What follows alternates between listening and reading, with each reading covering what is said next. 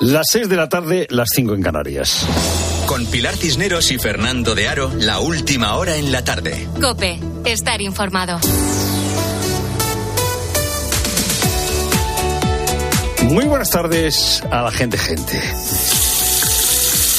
Falta agua, sí. Falta agua en Barcelona y lo ha confirmado hace unas horitas la vicepresidenta Rivera. Si la cosa no mejora de aquí hasta junio, habrá que fretar dos barcos diarios, hasta dos barcos diarios, para recoger agua de eh, la desaladora de Sagunto, que está en la comunidad valenciana, y llevarla al puerto de Barcelona un barco al día con 20.000 metros cúbicos de agua, forzar hasta dos si fuera necesario, es lo que estamos barajando. ¿De quién es la culpa de que no haya agua en Barcelona? Bueno, pues la culpa es de la sequía, de la falta de lluvia. Pero lo cierto es que la cuestión del agua se podría haber gestionado mucho mejor en Cataluña. En Cataluña solo existen dos desaladoras, en otras comunidades autónomas hay bastantes más. Y la última se acabó de construir en 2009, o sea, hace 15 años. La Agencia Catalana del Agua no ha funcionado bien, no ha invertido prácticamente nada en los últimos 10 años no ha incrementado la capacidad de regenerar agua, no ha desarrollado desaladoras, no ha arreglado las cañerías. ¿Por qué? Bueno, pues porque la Agencia Catalana del Agua ha estado en quiebra técnica. Su deuda ascendía a 1.388 millones de euros. El dinero, el dinero de la Generalitat de Cataluña, estaba en otras cosas, como por ejemplo las famosas embajadas. Ya hace casi 10 años, Mariano Rajoy anunciaba que para combatir la corrupción iba a modificar la ley de enjuiciamiento criminal de tal manera que se limitase el periodo de instrucción, o sea, el periodo en el que un juez investiga un caso. Eh, se limitaban los periodos, se les ponía límite a los periodos de investigación y era el fiscal el que iba a decidir cuándo se terminaba la instrucción. De lo que se trata, en suma, es que deje de ser noticia esa eternidad que supone el enjuiciamiento de determinados delitos económicos complejos o la imposibilidad de localizar y despojar al condenado de los bienes con los que ilícitamente se ha enriquecido. Aquella medida que se aprobó, aquella medida que se aprobó provocó una crítica muy contundente de la izquierda. Se le llamó aquella medida la ley Berlusconi porque se decía que se dejaba en manos de los fiscales que acabase el proceso de instrucción, o sea, la investigación, y que eso iba a estar controlado por el gobierno. De hecho, en el pacto de gobierno al que eh, llegaron Pablo Iglesias y Sánchez para gobernar en coalición en la anterior legislatura, se acordaba suprimir esto que había aprobado Mariano Rajoy. Bueno, pues ahora es Sánchez, hoy es Sánchez el que ha anunciado una medida muy parecida a la que anunció Rajoy hace 10 años. Creo que hay elementos que, podemos incorporar de mejora y que evidentemente pueden subsanar algunas de las dudas que puedan tener estas formaciones políticas. O sea, Sánchez hoy ha anunciado lo mismo que anunció Rajoy hace 10 años, que es acortar, poner límite a los periodos de instrucción y que sea el fiscal el que decida esto tan criticado en su momento por la izquierda, es ahora lo que Sánchez defiende. ¿Por qué? Bueno, porque así les eh, está proponiendo, les está ofreciendo algo a los de Junts para que por fin firmen la ley de amnistía. Eh, ese juez, García Castellón, hombre, ese juez que lleva tanto tiempo investigando si Puigdemont eh, cometió un delito de terrorismo o no lo cometió, bueno, se le pone un límite a la instrucción, lo decía el fiscal y ya está. O ese juez Aguirre, que lleva tanto tiempo investigando si Puigdemont eh, tuvo relación con los rusos y cometió un delito de traición, pues nada, hombre, se le pone límite a la investigación y ya está ofrece a Junts que la Fiscalía cierre las investigaciones judiciales que tienen a Puigdemont como protagonista. Esta es la carta, el conejo de la chistera que se ha sacado Sánchez para intentar contentar a Junts. O sea, otra vez un cambio legislativo para solucionar los problemas de gobierno de Sánchez. En realidad, con el proyecto de ley de amnistía tal y como está, sin hacer más cambios, sin cambiar la ley de enjuiciamiento criminal, Puigdemont puede ser amnistiado mientras no haya sentencia firme. Pero, ya digo, hay que hacer un gesto con Junts. Es lo primero, lo único. Buenas tardes, Pilar Cineros. Buenas tardes. Sí, termina la primera sesión del juicio a Dani Alves. El exfutbolista brasileño está acusado de violar a una joven en una discoteca de Barcelona. Los testigos ratifican la versión de la víctima. La última en declarar ha sido la amiga que estaba con ella la noche de los hechos. Ante el tribunal ha asegurado que la joven lloraba desconsolada, que admitió que el futbolista le había hecho mucho daño y que tenía miedo a denunciar por si no creían su testimonio. Nos vamos hasta la audiencia de Barcelona. Allí está Víctor Navarro. La amiga y la prima de la denunciante han descrito la actitud babosa, dicen, que tuvo Dani Alves la madrugada del 30 de diciembre de 2022. La denunciante ha declarado durante una hora y cuarto, sin imagen, sin audio, con la voz distorsionada y con un biombo que la separaba de Dani Alves y ha ratificado lo que ya había dicho anteriormente, que hubo violación. Mañana se reprende el juicio, la segunda sesión a partir de las 3 de la tarde, con 22 testigos, personal de la discoteca, 11 Mossos de Escuadra y el amigo de Dani Alves que acompañaba al exjugador aquella noche, Bruno. Y sigue la situación de tensión y bloqueo en el Mar Rojo y con el paso de los días las consecuencias se están agravando. Los retrasos han hecho que los costes de transporte marítimo se hayan disparado hasta un 300%, motivado sobre todo a que la mayoría de los buques comerciales están optando por esquivar esta zona y recorrer la ruta más larga y costosa rodeando el Cabo de Buena Esperanza. Lo que también ha subido ha sido el coste que se abona por el transporte de mercancías. Se calcula que se ha incrementado entre un 30 y un 40%. Una situación que, se, que puede afectar al precio final al que compran los consumidores. Javier Jasso es responsable de transporte en AECOC no van a repercutir ni a corto ni a medio plazo esos costes extra en, en los precios, por lo tanto, escenario de estabilidad eh, a corto y medio plazo. Eh, sí que debemos tener en cuenta que esta situación se puede prolongar en el tiempo, pero ya estaríamos hablando de un escenario a largo plazo y ya veríamos qué consecuencias pueden tener en, en, los precios de, de los productos finales. Por esta ruta pasan equipos eléctricos, bienes de alta tecnología, caucho, plásticos, productos químicos, maquinaria o cualquier otro producto del sector textil. En menos de una hora en la linterna de COPE vamos a analizar la situación en el Mar Rojo con la ayuda de expertos. Será, como te digo, a partir de las 7 de la tarde. Y nuevo rescate de pateras en las costas españolas. La Guardia Civil y Salvamento Marítimo han interceptado a 15 migrantes de origen magrebí en aguas al sur de Mallorca, así como otras 18 personas cerca de Ibiza y de la costa de Formentera, todos en buen estado de salud. Unas llegadas que no solo se han dado en el archipiélago, también en Ceuta, que la última semana ha registrado 79 llegadas, entre ellas de 45 menores a nado. Y tras el empate en el derby, el Real Madrid ya piensa en el partido contra el Girona. Xavi Lasso. Sí, Pilar, el conjunto de Ancelotti ha entrenado esta mañana con Rudiger y Vinicius al margen del grupo. Ninguno de los dos jugó ayer y quedan pendientes de evolución. El Madrid sí va a recuperar a Chouameni, sobre todo de cara al clave partido del próximo fin de semana ante el Girona. La jornada de Liga, por cierto, acaba hoy con el Rayo Vallecano Sevilla. Y en otros asuntos, la selección femenina de baloncesto ultima su preparación para el preolímpico. Pilar Casado. Penúltimo entrenamiento de la selección que dirige Miguel Méndez en Madrid antes de viajar mañana a Sopron, donde de jueves a domingo buscará su billete para los Juegos de París. Japón, Canadá y la anfitriona Hungría, nuestros rivales en un preolímpico que Méndez ha calificado de retorcido. No quiere ni oír hablar de fracaso si no se llega a los Juegos. Joder, la palabra fracaso se encanta. Eh, yo te digo que para mí sería, sería una gran decepción no estar en los Juegos Olímpicos. Eh, no personalmente, como entrenador, no personalmente, pero sí para el baloncesto femenino español y creo que como es muy importante estar, si no estamos, pues será lo contrario al éxito. Gracias, Pilar. Y este mediodía la delegación española ha conseguido la tercera medalla en los mundiales de natación. En este caso ha sido un bronce de Iris Tío y Alicia Ozoguina en la modalidad de dúo técnico sincronizado. Es momento ya para la información de tu COPE más cercana. Pilar Cisneros y Fernando de Aro. La tarde.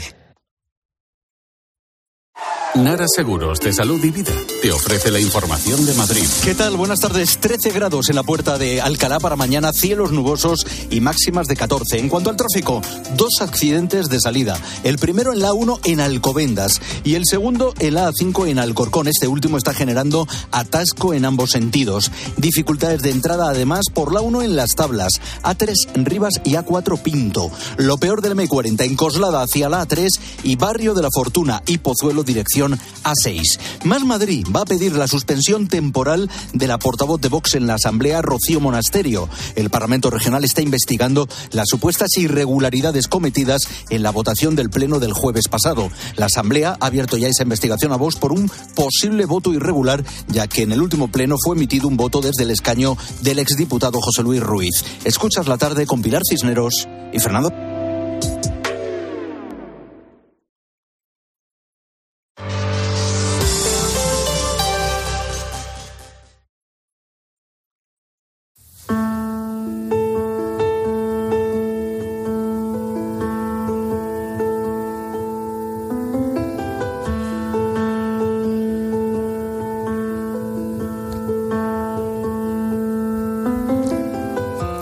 Alberto toca el piano es feliz. Por eso, cuando su trabajo como recepcionista del Hotel El Sueño del Infante en Guadalajara se lo permite, él se sienta al piano y ameniza con música las comidas de los clientes. A Alberto le brillan los ojos si habla de su trabajo. Le gusta estar de cara al público, pero sobre todo lo que más le gusta es volver al mundo laboral nueve años después de que la esquizofrenia frenase su vida. Una nueva vida que comenzó hace nueve años. Alberto representa una plantilla laboral inusual. 28 de los trabajadores de este, de este hotel, Alcarreño, padecen una enfermedad mental. Si hoy Alberto es recepcionista y pianista, es gracias a la Asociación de Familiares, Amigos y Usuarios Pro Salud Mental. Esta organización se fijó hace cinco años en este hotel que estaba en venta y decidió apostar por la reinserción laboral de este colectivo. Alberto, ¿qué tal? Buenas tardes, ¿cómo estás? Hola, buenas tardes, encantado de estar aquí. Oye, pues qué gusto, ¿no? Tocar el piano, que puedas amenizar las comidas de los clientes, seguro que les resulta muy agradable, ¿no? Y a ti también. Sí, la verdad es que, que los clientes salen súper contentos y, y yo pues encantado de, de poder, pues eso, eh, hacer una, una, cena o una comida un poco más amena. Qué bien. Bueno, estás acompañado por Maribel Rodríguez, que es terapeuta ocupacional y es una de las alma mater de este proyecto de inclusión. ¿Cómo estás, Maribel? Buenas tardes. Hola, buenas tardes. Oye, Alberto, ¿cómo ha cambiado tu vida este trabajo? ¿Qué es lo que más te gusta de tus rutinas en el hotel? Sí, bueno, a ver, a mí lo que, lo que más me ha cambiado la vida sobre todo es a la hora de socializar con gente, porque, bueno, pues por mi problema, yo estuve mucho tiempo en casa y, y me costaba socializar. Después de, de pasar una, una, mala etapa, pues, pues siempre cuesta, ¿no? Y el, el, trabajo cara al público, pues la verdad es que ayuda mucho a, socializar y a, a, tener el trato con el cliente pues lo más cercano posible. Y yo la verdad es que trato de hacerlo pues eso, lo mejor posible y cada día mejorar un poquito más. Eh, estamos diciendo que hace nueve años eh, tuviste un brote psicótico que derivó en esquizofrenia. Eh, ¿qué, cómo, ¿Cómo pasó eso? ¿Tú cuántos años tenías en aquel momento, Alberto? Pues yo tenía 22 años y bueno, pues eh, por diversas razones eh, empecé a distorsionar lo que es la realidad.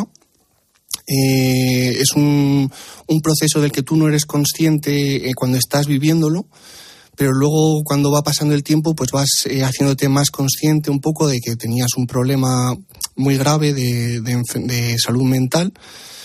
Y, y, nada, pues poco a poco con, con mis, mis, médicos y tal, y, y, sobre todo a raíz del trabajo en el hotel, pues he ido mejorando paso a paso hasta, hasta estar donde estoy, que estoy bastante orgulloso ahora de, de quién soy. Es que fíjate, hasta los 22, sin ningún tipo de problema, y de golpe, ¿no? Cuando eres un joven, pues me imagino con muchos sueños, muchos proyectos y buscar un uh -huh. trabajo y demás. Eh, claro, te pasa esto y te frena completamente la vida. Y es muy difícil, eh, lo que tú decías, te quedas encerrado en casa mucho tiempo, con los tratamientos, eh, pues no puedes trabajar. Para, para ti el poder trabajar supongo que habrá sido fundamental, ¿no? Para salir adelante. Sí, sí, fundamental completamente. O sea, es un recurso más de medicina, lo que es el, el trabajo, el, el, tener una rutina, el, y ya, bueno, pues depende de, del trabajo que estés desempeñando, pues eso te ayuda muchísimo a, a tener una, una razón, a ser una persona, pues un profesional, ¿no? Claro. Oye, Maribel, tú eh, te ocupas de, este proyecto, eres la coordinadora, pero es que eres terapeuta ocupacional, llevas toda la vida, 40 años de experiencia. Claro, cuando trabajas con personas eh, con enfermedad mental, eh, dices que lo haces con la parte sana. ¿Esto qué quiere decir? A ver, como terapeuta ocupacional lo que procuro es que las personas lleguen al mayor grado de, autonomía ¿no? Y, que recuperen capacidades que le permitan ser autónomas. Para ello eh, es necesario contar qué, problema tiene, qué patología tiene, cómo le afecta en su día a día, pero sobre todo qué, qué parte le queda em, sobre la que podamos trabajar, ¿no? Y eso tiene que ver mucho con pues la educación que hemos recibido, las experiencias vitales que hemos tenido, los arropes, la familia, eh, eh, los amigos, tiene que ver con todo eso. Yo creo que si ponemos un ejemplo de una eh, un problema físico es más fácil de entender. Si una persona pierde un miembro, una pierna, un brazo, le enseñamos a trabajar con el resto del cuerpo para de alguna manera suplir la parte que falta o ayudarle con una muleta o ayudarle con una prótesis. Pues aquí es un poco parecido, ¿no? Trabajamos con toda la parte sana, con toda la parte que la persona tiene ahí como encogida, porque a veces la patología no te deja ver lo, que es la persona. La patología es una parte de la persona, pero no es toda la persona. Trabajamos con la parte sana, cuidando la parte enferma o poniéndole las muletas o los apoyos necesarios. Eh, a la persona con enfermedad mental se les ha apartado, se les ha metido en un ámbito sanitario, pero exclusivamente sanitario. Y vosotros los incluís en la vida social a través del trabajo, ¿no? Eh, ¿Cómo de importante es esto, Maribel? Yo creo que, a diferencia de otras discapacidades, que la persona acude a su médico, a su rehabilitador en el momento que lo precisa, en salud mental yo creo que en parte por desconocimiento, por toda la parte de, estigma que hay, se ha excluido y se les ha incluido desde el principio solo en, el ámbito de la salud, apartándoles del ámbito universitario. Eh, Alberto estaba estudiando, hay otras muchas más personas, o del ámbito laboral con incapacidades laborales, y eso le, le resta muchas oportunidades. Y yo creo que a veces es eh, no asumir el riesgo de, que hay que probar cosas diferentes, de que hay que pensar que todas las personas hacemos cosas y nos equivocamos y volvemos a levantarnos y volvemos a hacerlas. Porque una persona con un problema de salud mental tenemos que tenerla tan entre algodones, tan protegida que no pueda experimentar cosas diferentes, ¿no? Propias de su edad. Alberto, ¿qué es lo que más te gusta de tu trabajo? Em, lo que más destacas, lo que más disfrutas, lo, más complicado. Cuéntanos, ¿cómo es tu día a día ahí? Bueno, pues yo hago labores de recepcionista, también apoyo en restaurante eh, y bueno, también lo del piano que hemos comentado antes. Sí, sí. Eh, a ver, lo que más me gusta de mi trabajo, sobre todo, y lo que menos, es lo mismo, es el trato con el cliente, ¿no? lo que más y lo que menos, ¿por qué? Cuéntanos. Sí, en general eh, hay, muy, muy buen ambiente laboral también con los compañeros, que eso también es, es algo que poner en valor. Y nada, el trato con el cliente, pues es, es la verdad que súper agradable el 99% de las veces. Luego hay algún, algún pequeño pues rifirrafe de algún problema que hay en la habitación, algún o alguna alguna cosita así. Como en cualquier otro hotel, vamos. Claro, eso es, eso es. Y esas cosas no te hacen gracia, ¿no? Es, es, incómodo, pero lo sería para cualquier persona, ¿no? Yo lo entiendo. Oye, Alberto, ¿tú qué sueños tienes? Es decir, eh, tú lo que quieres es seguir trabajando en este hotel o incluso a lo mejor, ¿por qué no?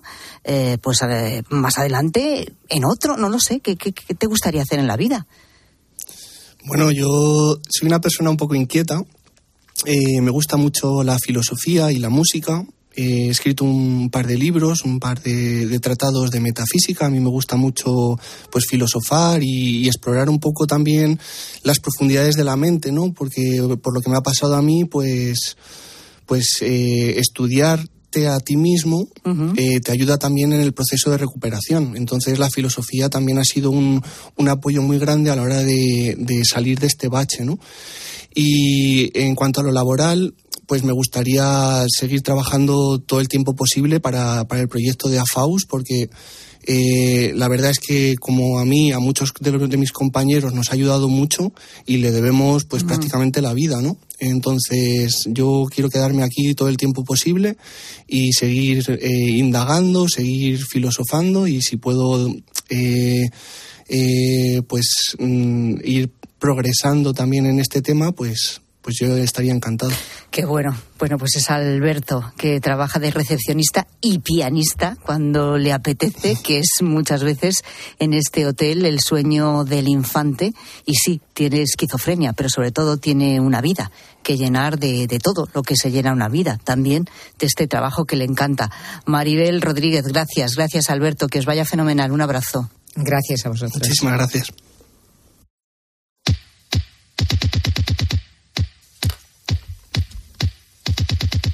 Es momento para un buen consejo con Rosa Rosado y la mutua. Sí, Pilar, imagínate que llegas a casa y te encuentras con la cisterna averiada, que es mi caso, precisamente. Pero bueno. Sí, sí, sí. Y la lámpara del baño, pues que empieza a parpadear. Y encima, tu seguro no te ayuda con las pequeñas reparaciones de casa.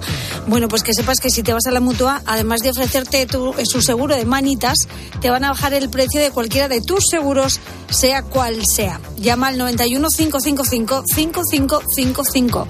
Te lo digo o te lo cuento. Vete a la mutua. Condiciones en mutua.es.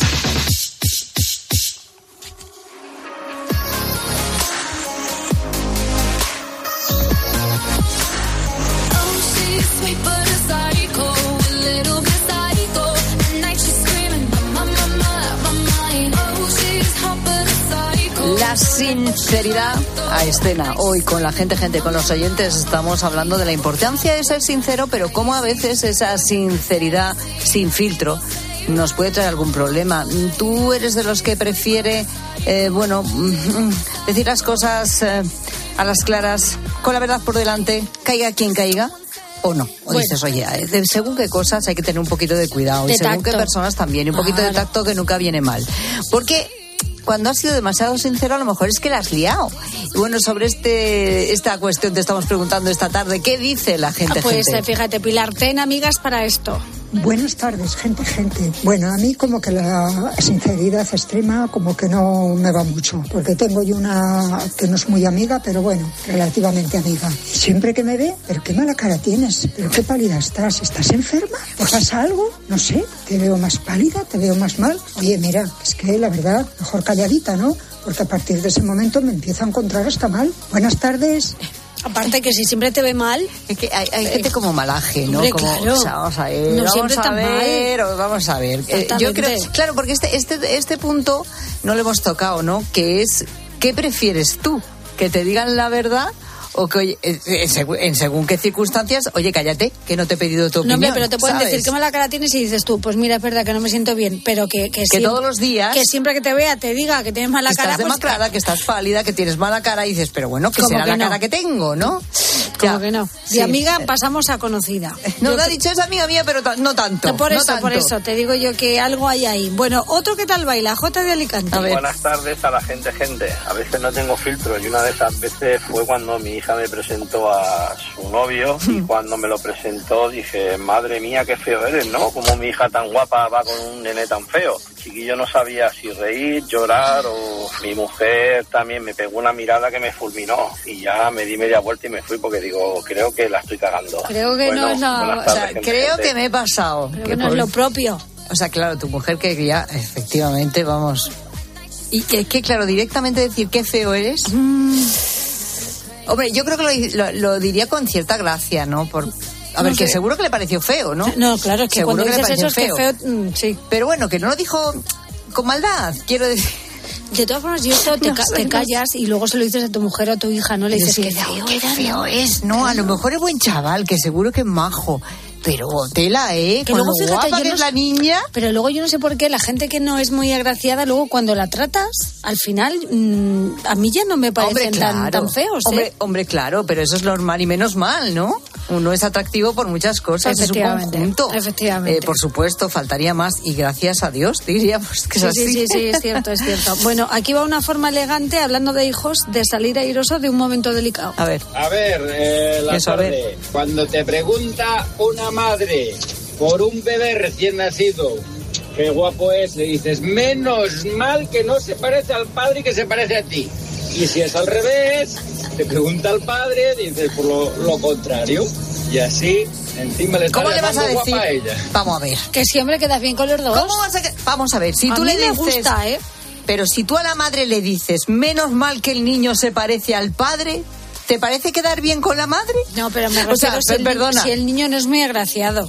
Que me da igual, porque es que ya no solo quedas mal porque no dices que el niño es guapo, sino que encima estás llamando feo fea a uno o a otro. Efectivamente. O sea, que es, es mucho peor, eh, es peor el remedio que la enfermedad. Yo, yo creo que no, eh, yo no compro este argumento. No lo sé, yo si el niño no es muy agraciado, pues sí que le puedes decir que menos mal que ha salido a la familia del padre. Ella, si lo sabe y es una madre, pues eso dirá, pues eh, un poco Sí, claro, al padre y sí. Pero decían lo contrario también.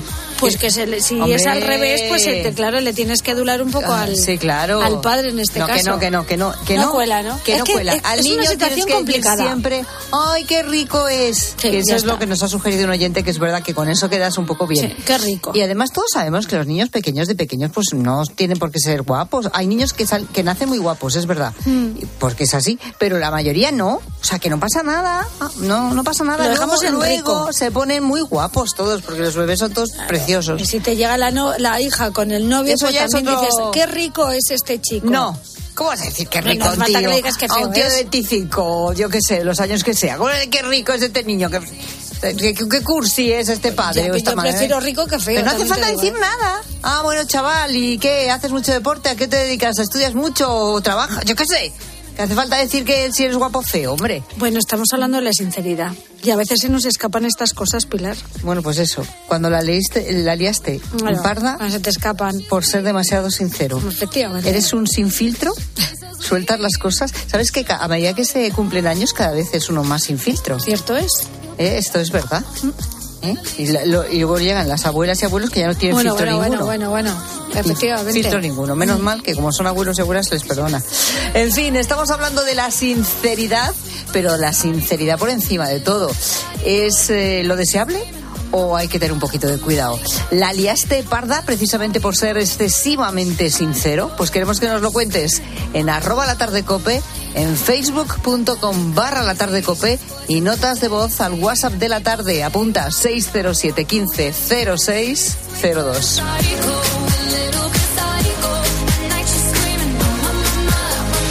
Escuchas la tarde. Con Pilar Cisneros y Fernando de Aro. Cope, estar informado. En la radio. En la radio. Con la atención puesta en varias cosas. Una de ellas es lo que pueda ocurrir en Francia con los agricultores. Allí está Alberto Herrera. ¿Qué tal, Alberto? Bueno. Todo pasa en Cope. A medida que me acerco a la frontera, por la E15, empiezan a aflorar las primeras caravanas de camión. Tomate. Tomate, lleva Sí, tomate, se descarga a pepino. Y a Rashid se le suman portugueses, alemanes, romanos, transportistas que no quieren convertirse en víctimas de las protestas de los agricultores franceses. Sí, a un camionero mío le volcaron tres palas de ajo. Ah, te abre la puerta. Los camioneros se aconsejan entre ellos no discutir con los agricultores. Tenemos un WhatsApp de los camioneros de cuáles son los lugares. Cada día de protesta, los transportistas españoles pierden 12 millones de euros. De lunes a viernes, de 6 a 1 del mediodía, en la radio Todo pasa en Herrera en Cope. Dosificación perfecta. Mientras cuido del planeta. Tú solo compras muy sencillo. Y el dinero a tu bolsillo. Ahorra programando tu lavadora con autodosificación con el asistente de energía y con el reembolso de hasta 150 euros.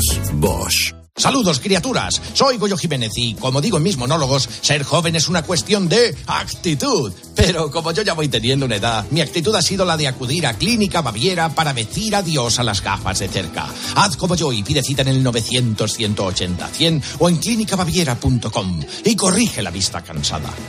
Ahora en Carglass queremos que mejores tu visión cuando conduces bajo lluvia. Por eso, con la reparación o sustitución de cualquier luna, te aplicamos el tratamiento anti lluvia gratis. Carglass cambia, Carglass repara. Promoción válida hasta el 10 de febrero. Consulta condiciones en carglass.es. ¿Un cóctel o un refresco? ¿Desayuno con zumo o café? Con la promo todo incluido de Costa no tienes que elegir. Las bebidas son gratis. Reserva tu crucero hasta el 12 de marzo y disfruta del paquete de bebidas gratis. Infórmate en tu agencia de viajes o en costacruceros.es. Costa.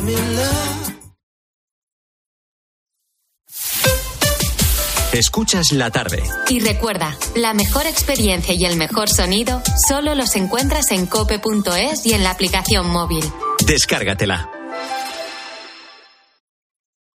Aprovecha que este febrero tiene 29 días para disfrutar los Fiat Pro Days y redescubre la nueva gama Fiat Professional completamente renovada, con más tecnología, seguridad y unas ofertas únicas. Visita tu concesionario más cercano y conoce la nueva generación Pro en diésel, gasolina y eléctrico. Fiat Professional. Profesionales como tú. En Lowy somos más cañeros que nunca, porque te traemos nuestra mejor ofertaza. Fibra y móvil 5G por solo 29,95, precio definitivo. Si quieres ahorrar, corre a lowy.es o llama al 1456. Esto es un mensaje para todos aquellos que te dijeron que no podías cambiar el mundo. Ahora sí puedes gracias al efecto ser humano, un superpoder que nos convierte en la única especie capaz de revertir el daño que causamos al planeta y frenar el hambre y la pobreza. Es hora de utilizar este nuevo poder. Descubre cómo hacerlo con manos unidas en efectoserhumano.org. Mmm, lo mejor de las mañanas es desayunar mis kiwis de Esprit Gold. Cariño, ¿nos quedan kiwis de Esprit Gold? ¿El kiwi amarillo de Cesprit? Claro, pero no los comparto con desconocidos. ¿Si soy tu marido? Que no lo conozco, caballero. Y suelte mis kiwis de Esprit. Déjate atrapar por el irresistible sabor de los kiwis de Esprit.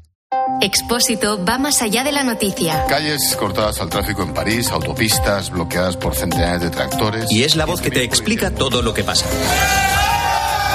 Así suena el momento en el que uno de los tractores que participan en la protesta vuelca un camión con frutas y hortalizas españolas. Escucha a Ángel Expósito. De lunes a viernes, desde las 7 de la tarde, en la linterna de Cope.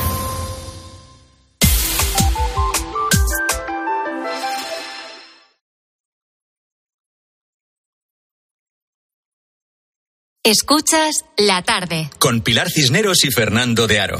Cope, estar informado. Es noche cerrada en Navalvillar de Pela. Estamos saliendo de lo que es el pueblo, es decir, todavía estamos por las calles del pueblo iluminadas con las farolas, pero nos vamos a adentrar en los campos, en los campos de olivos. Vamos en una furgoneta, vamos con Antonio, uno de los eh, olivareros de este municipio, y también una de las personas que cada noche sale al campo a patrullar para intentar evitar los robos.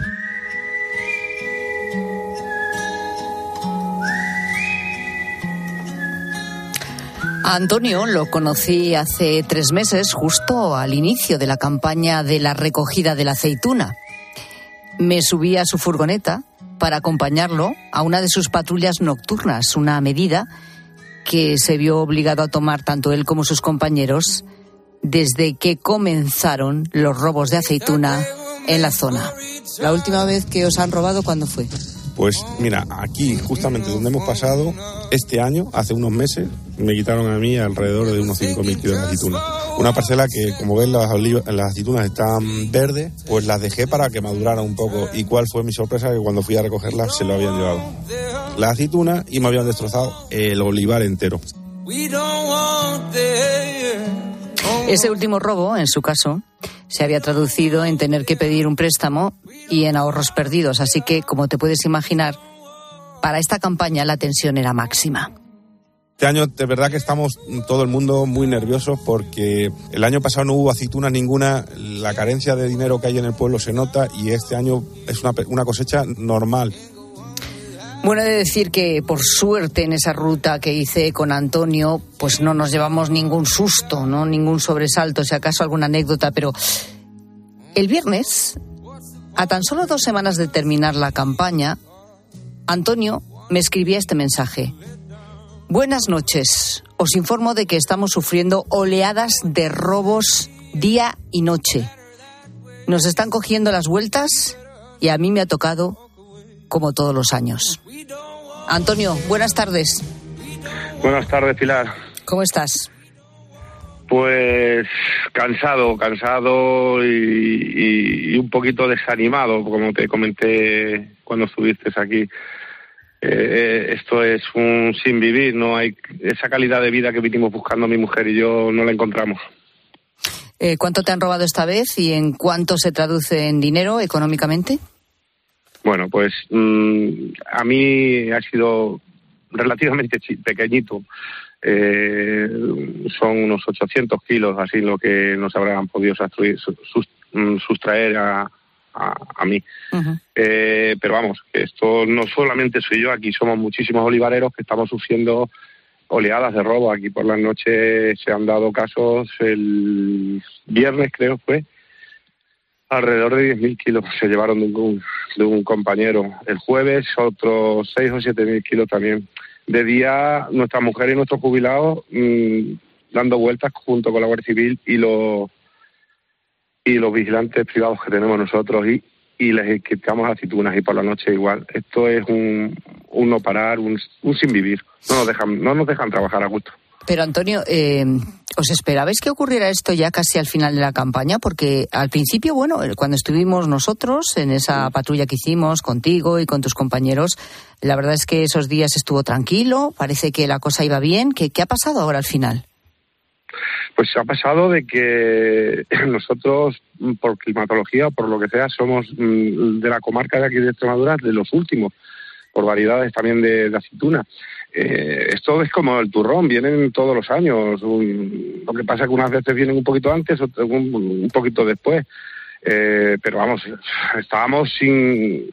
A mediados de enero ya estábamos muy, muy nerviosos. Eh, porque, claro, lo veíamos venir hasta que pues, que, pues, que ha venido. O sea, esto han venido en una oleada, pero es que lo más gracioso es que son los mismos, los cogen y al día siguiente están, o ese pues, si los cogen por la mañana por la tarde están contra vez. Esa es la indignación que tenemos nosotros aquí. O sea, la Guardia Civil está luchando porque la verdad que este año están haciendo una labor encomiable. Eh, los vigilantes que tenemos nosotros, el guarderío, iden de iden, nuestras mujeres de noche y nosotros, de, perdón, de día y nosotros de noche igual, y los cogen y los tienen que soltar y no los hacen absolutamente nada. Esto no es normal, esto llevamos ya 10 años así, desde el 2015. Estamos hablando con... Esto, es inhumano, ¿eh? Ya, ya, ya me contabas en, en, aquel momento y bueno, lo estamos repitiendo ahora. Antonio es olivarero de Navalvillar de Pela en, en Extremadura con él estuvimos, ¿verdad? Mm, eh, al principio de la campaña, porque organizáis ya desde hace unos años, precisamente para evitar estos robos, eh, patrullas nocturnas, simplemente por, por ahuyentar ¿no? a estas personas. Lo que yo no entiendo, Antonio, también es que entiendo que las patrullas continúan y aún así os están robando. Claro, claro. Hombre, ten en cuenta que lo que te decía, es que esto es un término grandísimo. Y por muy organizado, es que, mira, la, la anécdota de la noche fuimos 50 personas, 11 coches. Mm, el Quito Roca y, la, y el Seprona con drones. Bueno, pues el sábado nos, volvieron a robar. Es que es muy difícil el, localizarles y, y, el estar ahí. O sea, o sea, es que esto es muy difícil. O sea, o los pillas infragante o es complicado, muy complicado. Y luego, otra cosa es si los coges, porque esa gente huye como despavorido, como, como si les costara fueran ellos la vida es muy difícil aquí el, cogerles. Y Antonio, si es que en realidad vosotros tampoco podéis hacer gran cosa más que ahuyentarles, porque luego ese es, es, otro problema del que también hablábamos, eh, que, podría pasar, cual, es decir, te pillan en un mal momento, en eso tenéis que tener mucho cuidado, porque claro, eh, no, no os podéis exponer, ¿verdad?, tener un enfrentamiento, hay que tener cuidado con eso. Pues imagínate, no, nosotros lo primero que sea así, ahora a las 8 vamos a reunirnos otra vez para coordinar las patrullas y lo primero que les comento a mis compañeros es mm, calma y en ningún momento enfrentarnos a ellos ni hacerles absolutamente nada. Nosotros llamamos al 062 que están a nuestra disposición, además no lo tienen dicho, y, nada, como máximo retenerlos sin enfrentarnos a ellos, porque encima que nos quitan nos puede costar pues el dinero, porque como están la, como están las leyes o la justicia, pues es así. Eh, no, no, para nada, no nos enfrentamos. unas voces no te voy a decir que la que les den, que les demos, porque los, los ánimos están muy, muy caldeados, ¿sabes? Eh, y es uno de los miedos que nos está dando de que de que se va a perder los nervios y, y pueda haber alguna desgracia, porque es que ellos vienen muchos, pero nosotros también somos muchos y, una vez que que nos enfrentemos, pues no se sabe lo que puede pasar, porque es que los ánimos están muy caldeados, ¿eh? Que tú tengas el, el pan de tus hijos y te lo estén robando todos los años, porque es que no lo están robando. Y al día siguiente vuelven a venir, aunque se las quitemos, aunque la- se la- les intervenga la, la- la policía. A ver qué, qué, qué pasa aquí, que no, que no nos dejan vivir. Eh, esta es la situación. Se están produciendo, como vemos, eh, otra vez una oleada enorme de, de robos, eh, al menos en, estas explotaciones en Navalvillar de Pela, es lo que nos está contando Antonio. Y, claro, la impotencia entiendo que es muy grande, porque ¿qué os dicen las autoridades? ¿Qué os dice la Guardia Civil? Pues la, Guardia Civil nos dice pues, que con los medios que tienen, que ellos los cogen y no pueden hacer nada. Dice, es que les tardo más en hacer el papeleo que ellos están sueltos. O sea, que, que, vamos, que les tenemos que dar los coches, les tenemos que dar sus herramientas de, robarnos nosotros. O sea, la, la Guardia Civil está indignada igual que nosotros. O sea, ellos se matan a, cogerlos, a interceptarlos, a, a- quitarles las aceitunas que puedan llevar en la carretera y ahí está, y se queda todo. Se dan la vuelta y los tienen que volver a coger porque, porque no les pueden hacer nada. Entonces, yo mi pregunta es a quien corresponda, porque ya hemos hablado con delegación, con la Junta, ¿a, a quién corresponde el que, o a jueces o a quien sea, que a ver que hagan algo? O sea, porque lo que no es normal que una persona que se la coge 40 veces en una campaña y vienen todos los años que siga que siga que siga robando porque esto no son hurtos ni son nada esto es robo que yo como y mi hijo come de lo que su padre trabaja igual que los igual que los vecinos. O sea, esto esto no es vamos esto lo que nos va a dar es que mm, va a haber alguna historia algún día y va y va a haber algo que contar y, entonces sí que vamos a salir de la noticia Esperemos que no. Oye, Antonio, ¿y cómo lo Ojalá hacen? no. ¿Por qué son tan rápidos? ¿Qué, qué- qué- ¿Cuál es su, su, su modo de acción? ¿Cómo llegan y, y varean las, Pues- las aceitunas y se las llevan tan rápidamente? que ¿Con qué eh, instrumentos? Pues mira, eh, los instrumentos son una- una- uno- unas- unos telones muy grandes que llevan unas anillas, enganchan los coches y, lo- y los arrastran.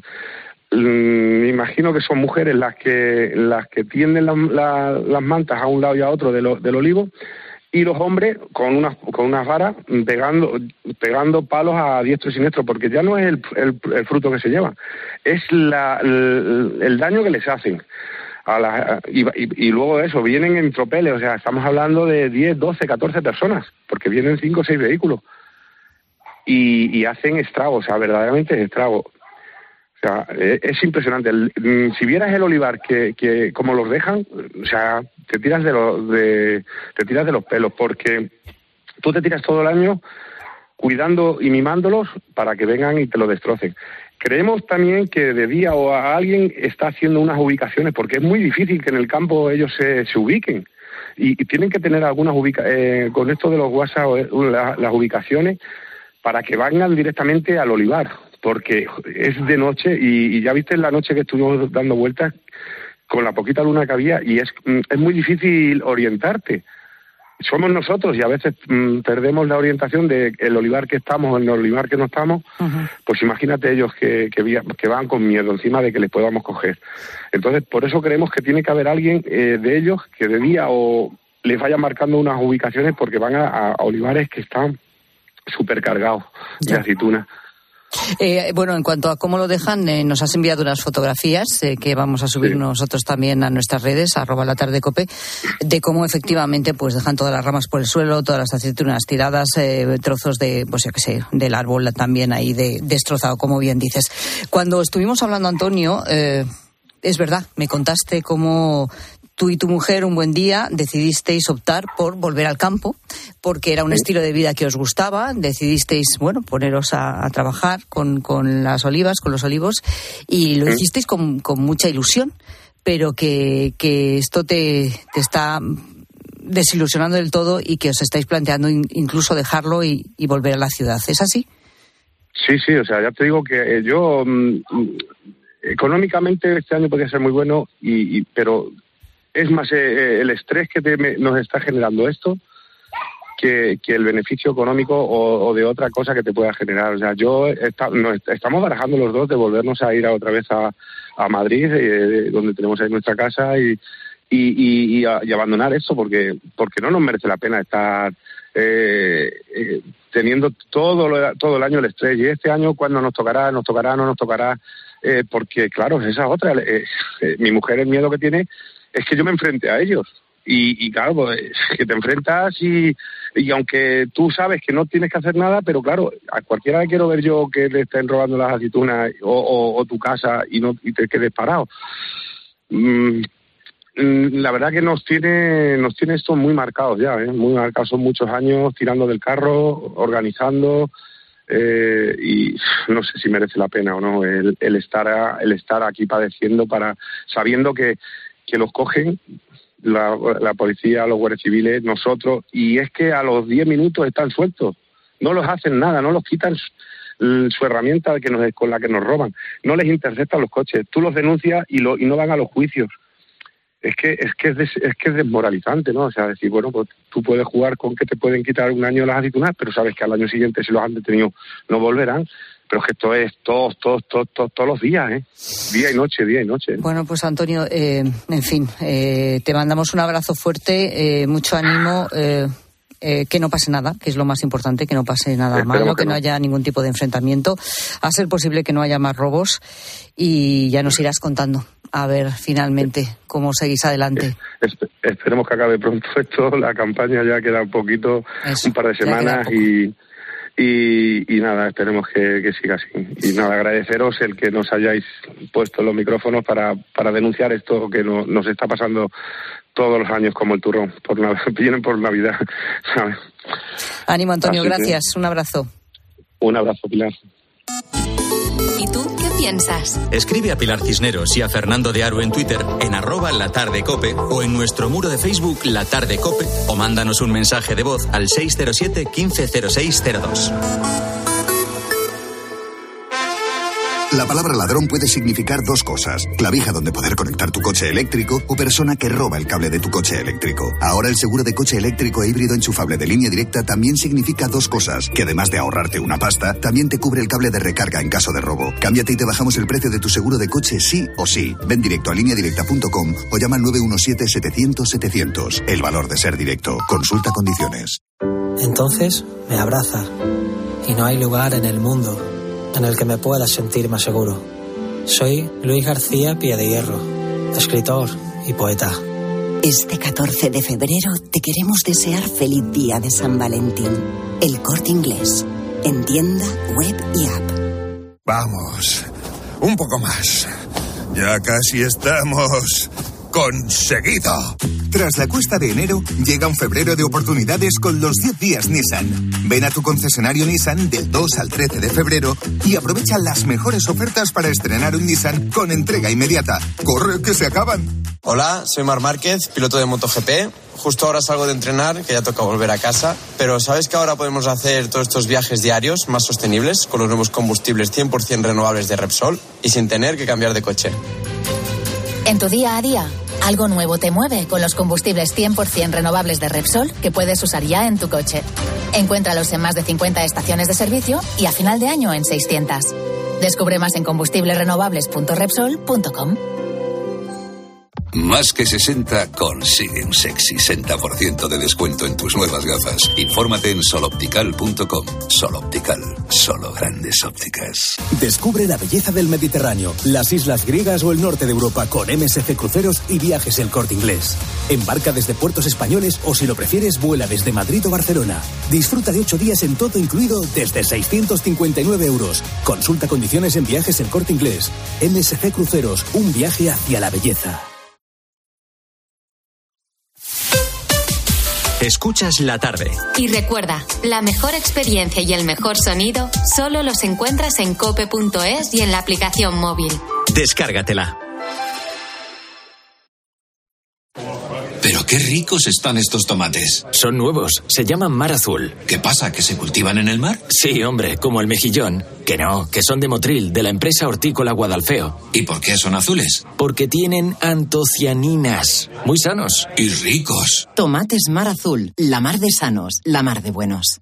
En CEPSA te damos cinco motivos para venir a nuestras estaciones de servicio. Ahorrar, ahorrar, ahorrar, ahorrar y sí, ahorrar. Seas cliente particular o profesional, te regalamos 5 euros si te unes a CEPSA Go o a esta Resa Direct. Y además ahorra 5 céntimos por litro en tus repostajes. Ven a CEPSA y llévate ya tus 5 euros. Consulta condiciones en CEPSA.es.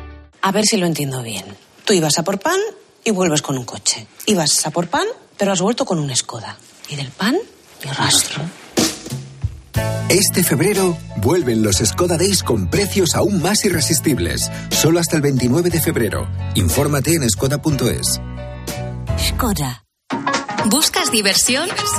A las 10 de la mañana la tienes asegurada en Herrera en Cope. Buenos días. Buenos días, Alberto. ¿Y usted a qué es alérgico? Tengo alergia a las angulas. ¿Cómo se hace una prueba de, de angulas que no que era inédita en esa, en esa consulta? de- Claro, de- claro, claro. Interesante. Mi poder adquisitivo no me permitía comprar angulas. Compré unas anchoitas y un poco de pescado y llevé un tubo de ensayo pequeñito. Les pedí que por favor que si me, da, me regalaban dos angulas. Y pregunté, ¿les debo algo por las angulas? Y dice, no, hombre, no. Todo sea por la ciencia, me dijo el pescadero. Escucha Herrera en Cope, de lunes a viernes de 6 a 1 del mediodía.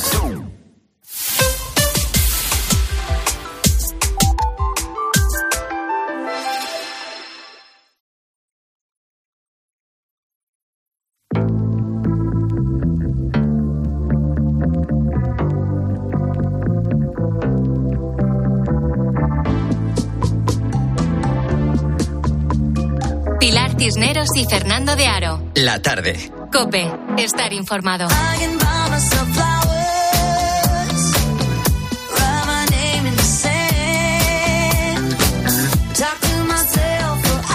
¿Has visto a Miley Cyrus en los Grammy, en su actuación? Qué grande Qué es buena chica, es ¿eh? en directo, Sí, ¿eh? Qué que sí, se barbaridad. merecía ella el Grammy. Qué barbaridad, qué pasada. Se llevó dos al final, ¿eh? Sí, sí, sí. ¿Cuántas no, mujeres brillando en la noche de los Grammy Pues de la sí, música? porque se los llevaron prácticamente todas las chicas. Por supuesto, Qué Taylor Swift, que se los lleva a todos. Sí. Y otras muchas. Ya las repasaremos, ¿verdad? Esta noche querías verlos, ¿no? Pues a ver si me da tiempo, sí que me gustaría. Ha sido una gran gala. Hombre. Lo es, lo es. La verdad es que sí. Bueno, ya digo, eh, estamos totalmente entregadas a, a Miley Cyrus, que es una pasada. Dicho esto, porque está sonando, ¿no? El Flowers. eh, habla, mira, sinceridad absoluta. Por ejemplo, eh, sobre Miley Cyrus, que nos gusta mucho. Eh, su voz, esta voz tan potente, tan profunda, el directo que tiene, que es una pasada. El físico que tiene, que nos da mucha envidia. También, los años, ¿eh? También te digo, También, ¿eh? también. Sí, pero eso lleva trabajo, ¿eh? Sí, sí, lleva trabajo. Eso sí. digo yo que esos brazos no, no están ahí por no hacer trabajo, por no trabajar. Sí, sí, bueno, sinceridad ante todo, sí o no. ¿En qué líos te has metido por ser demasiado sincero? ¿Qué nos cuenta la gente? Venga, gente? sinceridad sí, dicen por aquí, pero con filtros. La sinceridad absoluta está sobrevalorada. Hay veces en las que ni se pide ni se tiene por qué dar. Yo, un comentario demasiado sincero, que suele ser para herir de alguien, pues me lo tomo como una grosería. No se trata de mentir a la gente, pero tampoco de hundirla. Si alguien te pide una opinión, pues se la das lo mejor que puedas. Pero esto de la gente que llega y te salta, yo es que soy muy sincera, yo es que soy muy sincera, pues métete tu sinceridad por donde quepa. Porque no te la he pedido. Efectivamente. y ya está. Claro, y si no, bueno, pues luego está. ¿Cuántas veces decimos todos esta frase? A ver. No, lo bueno es la frase esa que dice, ay, pero si estás igual, si por ti no pasa el tiempo. Una mentira piadosa total. Bueno, pero ¿y lo bien que quedamos? Bueno, vamos a ver. ¿Quién No, no, no, no, no, no. Hay casos, yo a veces lo digo y no lo digo mintiendo. No, no, claro. Ah, o sea, unas veces a lo mejor exageras un poco, pero tú eh, en esas cosas pero- mientes. No, cuando dices, no, "Oye, estás no. igual. Yo, no, pero yo digo vamos, que, verdad, que los ¿eh? años pasan. Hombre, claro, claro que pasan. Efectivamente. Pero es un cumplido, pero que los años pasan por todos. Eso está claro. Luego también dicen por aquí que en temas importantes no, no, no, no, no hay que ser sinceros, no conviene. Buenas tardes. Yo del tema de la sinceridad tengo que decir que la vida me ha enseñado o me está llevando por caminos de no tener que ser sincero. Por lo menos en temas trascendentales. Y si ya hablamos de temas sentimentales, peor me lo pones. Porque en temas sentimentales he sido sincero, me ha ido mal y si he mentido también me ha ido mal. También. Así que aunque quede políticamente incorrecto, que en temas importantes no hay que ser tan sincero. Uf, madre mía, pero es que no, uno, no, claro. nos, no nos has puesto ejemplos. La teoría mm, sin demostraciones es muy complicada. Pero yo lo entiendo, ¿eh? A veces Sí, dices, bueno. ay, es malo, y dices, ve, y también es malo, Pero ¿eh? tampoco es cuestión de mentir, no estamos hablando de mentir. ¿eh? Es diferente, es, eh, pero es eso, ser completamente sinceros. sincero, ¿no? Sí, sí, sí, Así, sí. de golpe, decir las cosas, ¡zas! Bueno, la que también ha hablado esta tarde ha sido Eva de Gijón. Buenas tardes, gente, gente. Pues yo, si mi hermana me pregunta si está más gordita o más gorda, yo se lo digo con toda la sinceridad. Pues mira, sí, engordaste un poquitín o estás igual que antes, o- pero con toda la sinceridad, porque sé que ella quiere que yo le sea sincera. Pero claro, también es verdad, hay una parte B. Le digo siempre, pues a lo mejor engordaste un poquitín y tal, pero que más da si estás tan guapa como siempre. Y también es verdad. Buenas tardes, gente, gente. Es que nos gusta mucho pedir opinión de las cosas, pero luego no nos gusta oír La lo que- respuesta. Exactamente, sobre Ya. todo si no queremos oír eso. Hola, buenas tardes. Pues resulta que yo me creo que me pasé de sincera. En la boda de mi cuñado, pues a otro día, la hija de mi cuñada me preguntó que qué me había parecido la boda y le dije que sí quería que le dijera la verdad. Entonces, pues yo, mm, sin filtros, le dije toda la verdad. Y creo que me pasé, porque estuvieron bastante tiempo evitándome y casi no me hablaban. Ahora ya ha pasado el tiempo y ya parece que se va olvidando. Pero vamos, creo que me pasé de sincera. Ay, madre. Claro, pero si te piden la- una opinión sobre... Claro, pues tú vas y la das. La das, Es que te guste o no te guste. Pero es que aquí, claro. Qué complicado es todo esto. Muy complicado, sí, sí. Hola, gente, gente. Yo soy una persona que nunca he regalado los oídos. Si gusta bien y si no gusta, pues también. La verdad siempre por, por delante. Hay que ir siempre con la verdad por delante. Lo que pasa es que más de una vez te lleva un guantazo. Tú sé sincero conmigo, dime la verdad y ya decidiré yo si me duele o no me duele. No perdono la mala educación excusándose en la sinceridad. A esas personas que se sienten mal por mentir, es que no han mentido lo suficiente. Mentir, hombre, mentir. Pero bueno, ¿qué mensaje es este? No, no, no, no, no. O sea, entre mentir y ser sincero, mejor ser sincero. Pero bueno, hay que a veces adornar un poquito lo que se dice. No hay que pasarse de brusco. Foto tomada en Almonacid del Marquesado, en la provincia de Cuenca. Foto tomada en la fiesta de la Candelaria.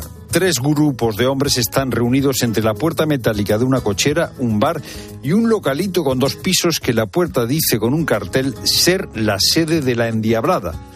La endiablada no es una señora que dé voces, que duerma en el cementerio o que se golpee el pecho con piedras.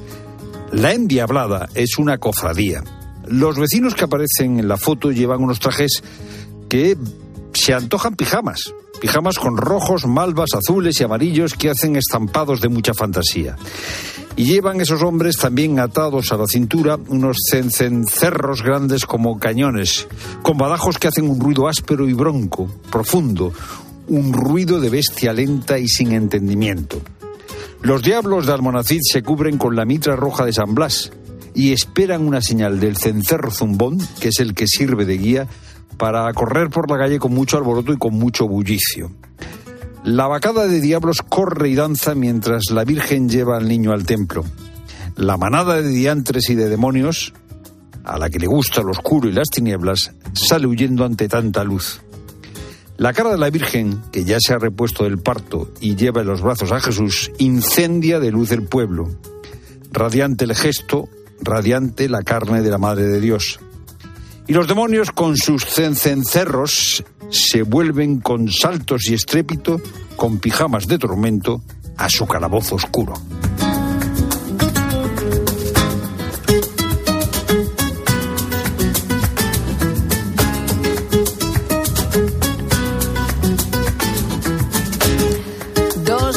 Para las siete. Cae la tarde, la radio continúa, llega la linterna con Ángel Espósito.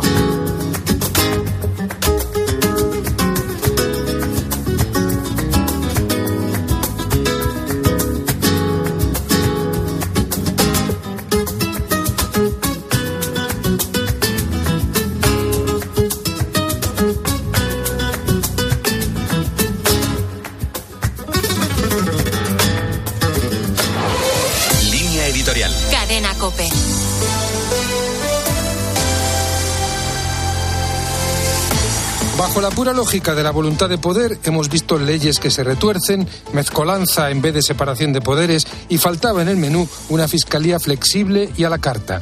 El fiscal Álvaro Redondo, en un primer momento, apreció indicios de terrorismo contra Carles Puigdemont y apoyó la competencia de la Sala Segunda del Tribunal Supremo para abrirle causa. Ahora ha cambiado de criterio tras reunirse con el fiscal general del Estado, Álvaro García Ortiz.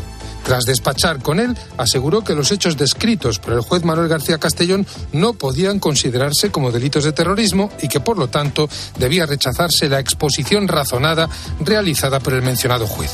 Afortunadamente, el extenso informe del fiscal Redondo, en el que argumentaba con solidez las razones para imputar a Puigdemont, están a la vista de todos y no puede borrarse. Es difícil que con hechos como este no aumente la desconfianza. Cabe recordar aquel de quién depende Fiscalía, que ha quedado marcado para siempre en la falta de pudor político del presidente Sánchez. La sucesión de gravísimos hechos que afectan a jueces, fiscales y presidentes de altos tribunales como protagonistas reflejan la obsesión del PSOE y de sus socios por denigrar a los miembros del Poder Judicial que no bailan al son que toca el Ejecutivo. Naturalmente, hay que adecuar las apreciaciones de los fiscales a la rotunda declaración de Sánchez en Bruselas. Ningún independentista catalán puede ser acusado de terrorismo. Y si no, se cambia de criterio.